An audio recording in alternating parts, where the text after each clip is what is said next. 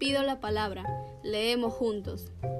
Hola, soy Priscila, tengo 16 años y vivo en el departamento de Lima, distrito de Atevitarte.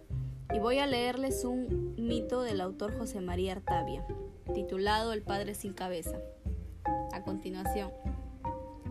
Mito seguramente concebido en tiempos de la Inquisición, durante la cual cortaban la cabeza a brujos, hechiceros, hombres y mujeres de mal vivir. Dice la tradición que se le aparece a los hombres y mujeres que trasnochaban debajo de un árbol frondoso, en el cual se puede ver una gran puerta de un templo. La persona que pasa por la puerta y se encuentra en una gran sala, al final también encuentra un sacerdote cantando misa en latín.